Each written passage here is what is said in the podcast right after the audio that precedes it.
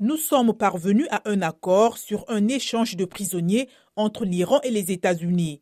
Si tout se passe bien côté américain, je pense que nous pourrons y assister dans un avenir proche, a déclaré le chef de la diplomatie iranienne, Hossein Amir Abdullarian, lors d'un entretien télévisé. Le porte-parole de la diplomatie américaine Ned Price a, pour sa part, rejeté la déclaration iranienne, la qualifiant d'un autre mensonge particulièrement cruel qui ne fait qu'ajouter à la souffrance des familles des détenus.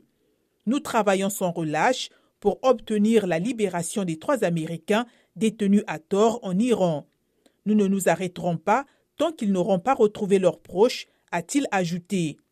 Au moins trois Irano-Américains sont détenus en Iran, dont l'homme d'affaires Samiak Namazi, condamné à 10 ans de prison pour espionnage.